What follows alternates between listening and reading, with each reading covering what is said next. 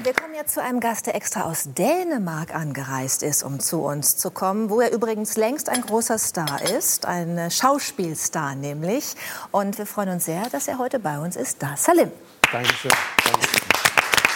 Dankeschön. Da ist dein erster Besuch in einer deutschen Talkshow, wenn Ja. ich richtig informiert bin. Wie fühlt sich das jetzt an für dich? Äh, ein bisschen, also mein Deutsch ist jetzt nicht meine Muttersprache und das ist immer so bei mir, dass die ersten drei, vier Tage schwierig sind und dann wird es immer besser.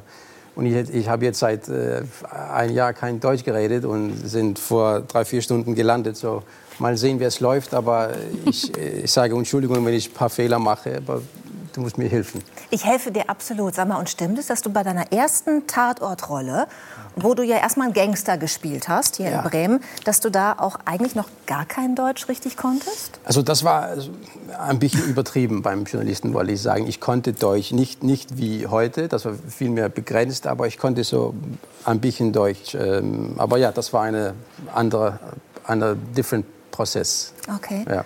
Und ähm, also die Deutschen lieben Dänemark, gerade die Norddeutschen fahren dort viel in den Urlaub. Und ich habe mal so rumgefragt, was verbindet ihr mit Dänemark? Dann kommt Hotdogs, äh, Lakritz, Ja. Wahnsinnsstrände, sympathische Menschen, die auffallend gut gekleidet sind. Das habe ich sehr, sehr oft gehört äh, von äh, meinen Freundinnen. Das ist, fällt offenbar auf. Äh, was verbindet ihr mit uns? Also die Dänen mit den Deutschen. Uff, äh, gute Frage. Auffallend gut gekleidet?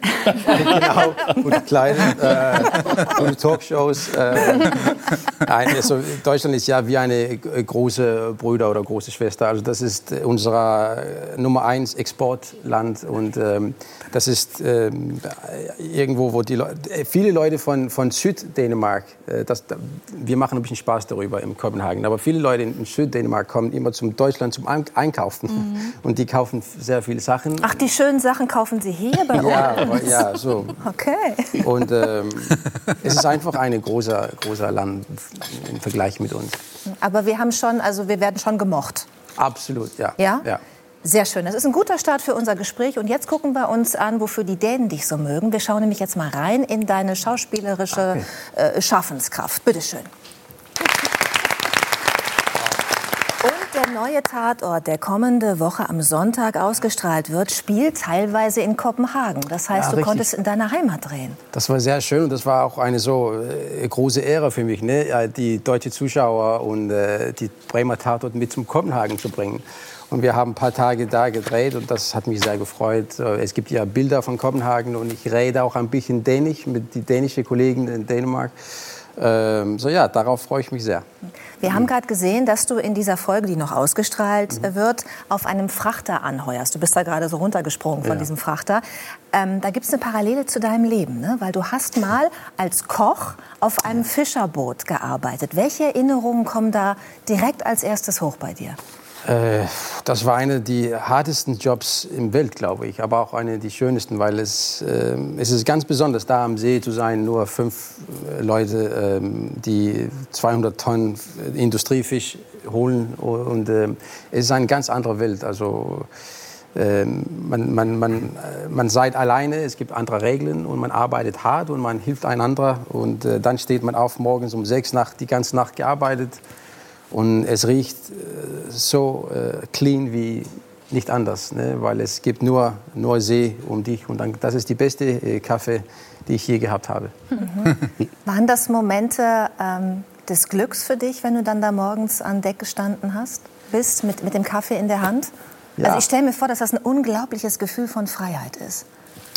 Ist so, man, man muss das nicht auch jetzt romantisieren, weil ich wusste ja auch, das war eine Phase in meinem Leben. Ich brauchte das Geld, ich, wollte, ich, ich, ich habe Ambitionen gehabt und so. Also es ist ein knallharter Job und viele Leute äh, kriegen Schaden und, und so weiter. Und ähm, die arbeiten sehr, sehr hart für ihr Geld. Äh, äh, so, man soll das nicht romantisieren, so eigentlich. Es ist knallhart. Aber für mich war das so, ja, als junger Mann, das zu erleben, wenn du das, das geschafft hast, die ganze Nacht zu arbeiten oder 15 Stunden zu arbeiten, 100 Tonnen Eis zu, mit einem Shovel äh, zu machen und, äh, und dann bist du fertig und es ist 6 Uhr morgens und ich, du stehst auf und du, du gehst zum Deck und die Sonne ist plötzlich da und du trinkst einen Kaffee. Das war ein besonderes Gefühl, wollte ich sagen. Du hast so hart gearbeitet, weil du dir einen Traum erfüllen wolltest. Und zwar einen Traum, der in dir gewachsen ist, als du noch ein kleiner Junge warst und in einem Armenviertel gewohnt hast und Flugzeuge gesehen hast, die ja. über dieses Viertel hinweg geflogen sind. Du hast davon geträumt, einmal Pilot zu werden. Ja, richtig. Das war so eine, wollte ich sagen, heute sage ich so eine ein bisschen naiver, romantischer Traum. Ne? Wenn du, ähm, ich sage immer, du, du bist sehr in deine, wo du wohnst und die Leute, die um dir sind, das ist eigentlich deine Welt für, für meistens. Und, und für uns heute, die hier sitzen und ein gutes Leben haben und Überblick über das ganze Welt, ist das easy zu sagen, warum machen der junge Mann nicht so oder warum macht, macht sie nicht so. Äh, man, es, äh, es, du brauchst, äh, du musst irgendwo stehen, um zu, zu träumen, um zu verstehen, was die Welt eigentlich bietet. Und damals habe ich, das wusste ich nicht, aber ich, ich wusste nicht, dass man Schauspieler äh, sein können oder Moderator oder Politiker oder so. Hm. Das, das war weg von meiner Welt. Aber die Flugzeuge habe ich gesehen und das war so ein Traum, wo man so wegkommt und eine Uniform kriegt und es gibt Stewardessen und wahrscheinlich viel Geld und so. Ich habe keine Ahnung gehabt. So, das war so ein naiver Traum, aber das war ein Ziel und dann habe ich dieses Ziel versucht zu erreichen. Was hat eine Begegnung in einem Hotel mit der Verwirklichung dieses Ziels zu tun? Also wie das ist ein richtiges Leben oder wie? wie nee, du hast, äh, ich versuche dich auf eine Geschichte ah. aufmerksam zu machen, die ich über dich gelesen habe. Oh da warst du in einem Hotel und ja. ähm, hast, bist auf Menschen getroffen, wo du dachtest, so die spreche ich jetzt an. Du das führt mich zu hast meinem. Recherchiert, äh, ja, ja, ich habe recherchiert, natürlich. Die ganze Redaktion hat sich mit dir beschäftigt. Okay, also ich, äh, das habe ich total vergessen. Ich, ich äh, damals habe ich als äh, in einem Sportstudio gearbeitet äh, und da habe ich gehört, dass es gibt äh, Interviews, ein bisschen peinlich, äh, Interviews für Piloten damals für SAS, das ist unsere Lufthansa. Mhm. Und diese Piloten sind ja nicht nur ausgebildet, aber die haben Stunden äh, gesammelt und haben Erfahrung und das ist der letzte Schritt für in eine Pilotkarriere. Mhm. Äh, und dann habe ich gedacht, naja, das, da muss man mal sehen, wie das geht. Dann habe ich eine äh, Suit von jemandem genommen, das war zu groß für mich. Ein Anzug? Ein äh, Anzug von den Rezeptionisten oder so. Und dann ging ich einfach so diese Tür und gesagt. Und dann kommt der, der Mann raus, er war der Pilotchef von SAS. ja, habe ich gesagt, äh, ja, ich will äh, Pilot werden. Wie macht man das? und ich glaube, er hat das lustig gefunden oder so. Und dann sagt, junger Mann, äh, sitz dich äh, am, am Tisch da am Bar und wartet auf mich, dann komme ich zu dir. Und nach mhm. den Interviews ist er zu mir gekommen und hat mir so ein bisschen erzählt, wie das, das richtige Weg ist, wo es gibt eine Schule, aber du musst erstmal so und so viel Geld haben und du musst an diese Sachen arbeiten und trainieren und so. Er hat mich einen Weg äh, gezeigt und dann habe ich diesen Weg genommen eigentlich. Ja, du hast es wirklich geschafft. Du bist dann Pilot geworden, hast Passagiermaschinen geflogen und hast vor gut elf Jahren mit dem Fliegen aufgehört. Ähm, ja. Warum? Äh, irgendwann habe ich verstanden, dass äh, das Ziel war nicht, also Pilot, das Weg dahin war eigentlich mein Ziel. Mhm. Äh, und das war so eine lange Umweg mit äh, alles möglich und un, unmöglich und vier, fünf Jobs zu haben gleichzeitig und so weiter und so weiter. Äh, und dieser Aufstieg, wo du verschiedene Leute triff, trifft und verschiedene Milieus und verschiedene Länder und mein erster Job war eigentlich in Deutschland äh, mit kleiner mit kleinerer Flugzeuge und dann größerer Flugzeuge und dann in England, Indien, äh, Spanien gewohnt und so.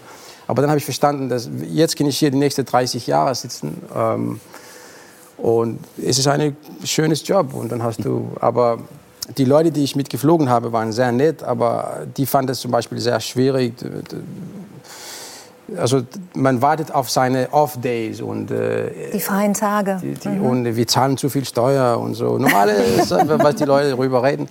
Und ich habe auf, auf, meine alten Kollegen geguckt draußen im Regen, die mit Koffers arbeiten und ich, ich kam hier und Kaffee trinken und die Flieger fliegen. Mhm. Und ich habe gedacht, das kann ich die nächsten 30 Jahre nicht machen. Und gleichzeitig ähm, war das äh, war ich zum eine, jemand hat mich zum eine Streetcasting eigentlich reingenommen vor zwei Jahren. Ähm, ein Schauspielcasting. Ein Schauspielcasting. Mhm. Ich wusste nicht, was das war. Er, die, mein Freund wollte das machen. Ich bin einfach mitgegangen. Dann haben sie mich probiert und dann habe ich die Hauptrolle gekriegt. Äh, und da bin ich erstmal von diesem Bock äh, gebeten. Also wenn du deine Leidenschaft findest, dann findest du es. Äh, aber es ist schwierig zu sagen, jetzt schmeiße ich alles weg, äh, jetzt, jetzt will ich nicht mehr Pilot sein, jetzt will ich Schauspieler sein. Also bist du bescheuert. Bist du Aber auf jeden Fall klingt die Geschichte Hollywood-reif. Man könnte auf jeden Fall einen Film draus machen. Vom kleinen Jungen, der im armen Viertel vom Fliegen träumt zum Piloten oder vom Flüchtlingskind zum gefeierten internationalen Schauspielstar. Vielleicht magst du uns das noch mal erklären, warum ich dich als Flüchtlingskind bezeichnen kann. Du hast äh, deine Heimat ja, verlassen ich bin in Äh, Irak äh, geboren. In Irak und geboren. warst sieben Jahre später in Dänemark. In Dänemark. Ja, das heißt, die Flucht hat sieben Jahre gedauert, bis du ja. angekommen bist in Dänemark. Warum musstet ihr das Land verlassen? Ja, das, das war, so war das in die letzte 79, 80, das war Saddam Hussein war zum Macht gekommen und du warst with him or against him und meine Eltern waren gegen und äh, dann konntest du nicht da bleiben. Das hat, das hat die Familie eigentlich total zerstört und wir sind voneinander fünf Jahre ohne, meine Mutter und Vater waren getrennt und viele Länder und so eine Flüchtlinge-Odyssee, die leider nicht äh, besonders ist. Also viele Leute erleben das auch heute. Mhm. Würdest du sagen, du bist ähm, ein Vorbild oder ein Beweis dafür, dass man alles schaffen kann, wenn man es nur will? Weil es Mann. hört sich so an, wenn man sich mit dir beschäftigt, dann denkt man, wow, toll. Ich, ich wollte das nicht selber sagen. Ich, das ist, there's two sides to that. Because ich will nicht, dass, du, dass eine junge Mann oder Frau da draußen sitzen und denkt, ja, dann muss ich auch eine Pilot oder Schauspieler sein oder beim Tatortkommissar werden. Nee, aber es könnte meine- jemand da sein, der denkt, ich muss nur an mich selbst glauben und dann Genau. schaffe ich auch das, was ich mir erträume. Das ist richtig. Das, das, also vor ein paar Wochen war ich ähm, äh, Moderator beim unserer Königin äh, Staatsbesuch in Deutschland. Kön Königin Margarete, ich habe extra nochmal nachgeguckt, Margarete, ja. die zweite. Äh, und, ja. und da, Das ist doch die, die so cool ist, ne? die ist super cool. Raucht. Genau, ja. ja.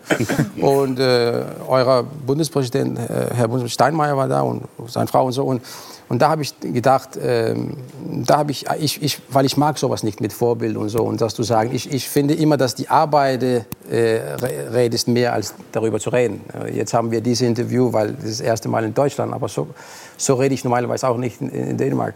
Aber da habe ich, da habe ich erstmal eine so Post gemacht auf Instagram, wo ich zu den Jungen einfach gesagt, hier, junge Menschen, egal wer du bist, äh, wo du aufgewachsen sind, was deine Eltern oder äh, in welche Area oder was die Leute um dich sagen oder eine schlechte Schule oder so. Wenn du etwas willst, dann musst du es einfach versuchen und ich glaube an dir. Einfach, wenn du einfach weitermachst und nicht aufgegeben, aufgibst, dann die Weg ist die, das, das ist das Ziel ist das Weg eigentlich. Einfach weitermachen und deine Leidenschaft findet und, und mach es. Alle, das, dann schaffst du es. Das ist schön, dass du den Besuch der Königin, ja, zu Recht Applaus. Das ist sehr schön, dass du von dir aus äh, diesen Besuch der Königin in Deutschland, der jetzt gerade erst war, äh, ansprichst, weil diesen Staatsempfang, den hast du moderiert, Ja. eben als dänischer Schauspieler, der sehr bekannt ist in beiden Ländern. Und, und das ist wieder so eine Geschichte bei dir, wie vom Tellerwäscher zum Millionär, du warst vor vielen, vielen Jahren, ich sag mal, kleiner Soldat in der Leibgarde der Königin. Auch einer von den vielen Jobs, die du gemacht hast. Was war damals deine Aufgabe? Ja, Ich glaube, es ist 25 Jahre her. Ne? Was sagt, was sagt Christian Schulze? Zigaretten holen. Nee, so hoch in Position habe ich nicht gehabt. äh, äh, ich war normaler Soldat, also äh, Infanterie heißt es. Äh, und dann äh, hast du vier, fünf Monate bei die äh, Leibgarde, diese, ihr habt das vielleicht gesehen, mit, mit die, mit die ho- hohe Dings, ähm, vor die Königin in die verschiedenen Castles, Schloss, Schlossen. Äh, ja, Wir, wir, das ist eine Fotomontage, denn es gibt kein, also wir haben kein Bild von dir gefunden als Leibgardist, aber Sie wir haben deinen Kopf da so reinmontiert. Gut gemacht, So ja. ungefähr muss es ausgesehen haben. Ohne früher. die Lächeln, aber ja. ja, sowas haben wir gemacht. Das heißt, du hast den Palast bewacht. Ja, habe ich, hab ich gemacht. ja. Ist das warm unter diesen Hüten? Äh, ich glaube, ich habe das ähm, Winter gemacht. Das war, das war ganz okay. Mu- Muss man das auch im Sommer tragen? Ja. Ah, Okay. Oh, Nun ist es in Dänemark nicht immer warm. Das ist, ähm, Es ist auch, es ist wie hier eigentlich das Wetter. Es ist nicht ganz bequem, diese Dinge, lass uns so sagen. Und wie oft fällt einer um? Es passiert eigentlich Passiert. ganz oft. Ja, Wirklich? ja, ja. Ja. Darf Was? ich eine Frage zur Flucht stellen? ja. Sie haben gesagt, sieben Jahre war Ihre Familie auf der Flucht. ja. Und der Irak ist ja nun, weiß Gott, sehr weit weg von Dänemark. Hatten Sie ein Ziel, ein festes Ziel vor Augen, wo Sie hinwollen? Also nein, um, ich, ich war ja nur ein Kind, ich bin mitgenommen. Äh, Ja. aber es war einfach so, ich glaube, meine Eltern sind getrennt. Mein Vater ist da geblieben, so ein bisschen dagegen gekämpft. Meine Mutter und ich waren in, in Syrien und dann in Bulgarien. Äh, das war im Ostland damals, wissen Sie. Und äh, da habe ich Russisch und Bulgarisch studiert und in Schule da. Und dann kam mein Vater irgendwann und und dann sind wir irgendwie in Dänemark gelandet. Es war total zufällig. Also das konnte auch Deutschland sein, das konnte Schweden sein. Und ich habe wie viele andere äh, Familie eigentlich überall, die heute habe ich nicht so viel Kontakt mit denen, aber es gibt, ich habe ja Familie überall in, in Europa eigentlich. Bewundere Sie. Ja, ist bewundernswert, ne? finde ich auch. Ja, er mag es immer nicht so gerne hören, äh, nein. Aber ich finde es auch, ich finde es auch bewundernswert. Es ist ein Beispiel, was man, was man alles schaffen kann, wenn man an sich glaubt. Für mich auch tatsächlich. Reden wir noch mal einmal äh, über das, was du jetzt tust, nämlich Ja. die Schauspielerei. Wie gesagt, der Tatort kommt nächste Woche Sonntag, aber es gibt ja auch immer wieder, sagen wir es ehrlich, Angebote aus Hollywood. Und ich weiß aus zuverlässiger Quelle, dass du gerade erst wieder eine Nebenrolle im neuen Indiana Jones abgelehnt hast. Ähm, Wow, ja. willst du, ja, stimmt, oder? Vielleicht. Ja. Willst du, willst du äh, nicht mehr für Hollywood arbeiten? Konzentrierst du dich jetzt auf, auf Bremen und den Bremer Äh, Tatort? Ich, ich bin so glücklich, dass also äh, ich, das ist der Traum von der Schauspielerei, weil es ist eine Leidenschaft, es ist kein Job eigentlich. Es ist ein sehr sehr harter Job und man macht alles und Research und so, aber das ist wirklich so wie eine Leidenschaft und deshalb wenn man kann, dann als Schauspieler, dann soll man die Geschichten nehmen und mit den Leuten arbeiten, die etwas gut für dich, die du magst. Und, ähm, ich habe ich hab ein paar amerikanische Sachen gemacht damals, also für, vor fünf, sechs Jahren, wenn die ersten Angebote kamen, habe ich Game of Thrones und ein paar andere Sachen gemacht, aber Das ist, glaube ich, äh, die erfolgreichste Serie der Welt, ne? Ja, Was ja. du so sagst, ja, so Game of Nee, Thrones. nee, das ist natürlich schön zu machen, aber äh, weißt du, die Rolle war ja keine so Herausforderung für mich. du bist oder? geritten, das fand ich toll. Auf Da, Pferden. da, das habe ich dann gelernt. Ja, sowas muss man lernen. Äh, so für mich habe ich dann ganz schnell gelernt, es ist nicht wichtig für mich, äh, neben Tom Cruise drei Monate zu stehen und dann warten, vielleicht gibt es eine gute Szene oder nicht. Dann mache ich lieber was Gutes in Dänemark. Und dann habe ich einfach nach die guten Geschichten äh, gegangen und dann ist das so sehr gut aufgegangen in Dänemark. Äh, und dann da spiele ich die Hauptrollen und habe gute. Ich mag meinen Job da.